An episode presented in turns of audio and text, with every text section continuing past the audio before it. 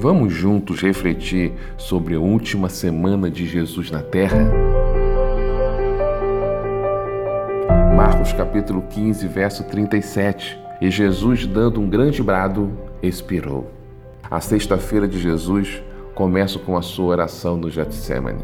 Jesus Cristo mostra o seu lado humano, pede a Pedro, João e Tiago para estar em oração.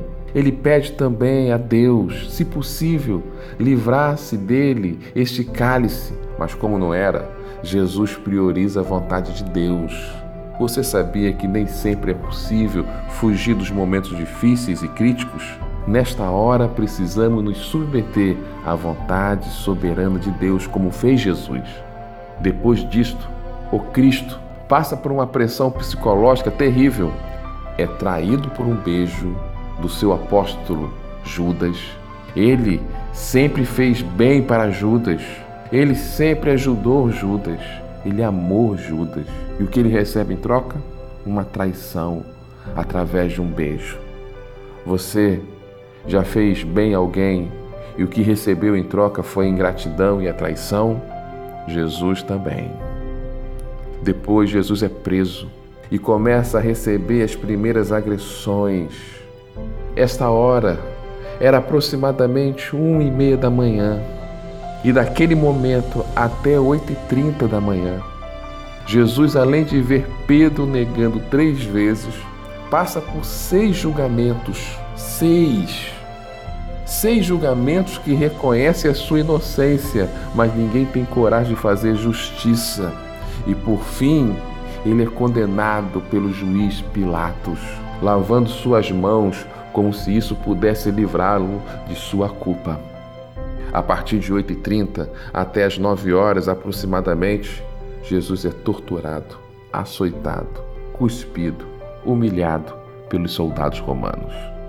Chega o momento que deram a Cristo a sua cruz.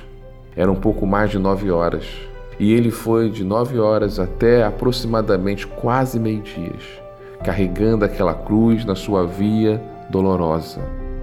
Recebe a ajuda forçada de Simão Sirineu, um estrangeiro que talvez chegou ali como curioso e se viu obrigado a ajudar a Cristo. O nosso Jesus estava no seu limite. O seu corpo estava cheio de hematomas, machucado, sem comer, sem dormir, cheio de dor, sem forças, com sangue atrapalhando sua visão, resultado da coroa de espinho que colocaram na sua cabeça. Quando chega meio-dia, com o sol no seu auge, completamente debilitado, Jesus é colocado em cima de uma cruz e suas mãos e os pés são perfurados pelos pregos. A dor é insuportável. Jesus está tão enfraquecido que só dura até as 15 horas o que normalmente as pessoas ficavam dias pendurado naquela cruz, onde ele entrega o seu espírito e morre. Nenhum homem sofreu tanto sendo inocente como Jesus sofreu nessa sexta-feira. Mas toda essa dor e sofrimento era algo necessário. Jesus morreu por todos, mas nem todos reconheceram o seu sacrifício e nem todos receberão os benefícios do seu sangue derramado.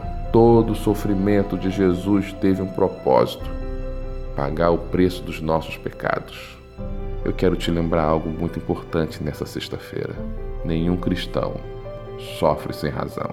Jesus teve o seu dia mais difícil naquela sexta, mas a sexta passou. Em algum momento, o domingo vai chegar. Assim também será com você. Talvez esteja passando por um momento difícil. Esse momento vai passar e não é sem razão. O seu domingo também vai chegar. Eu sou o pastor Severino José e essa é uma mensagem de fé e esperança, porque a fé vem pelo ouvir. Deus te abençoe.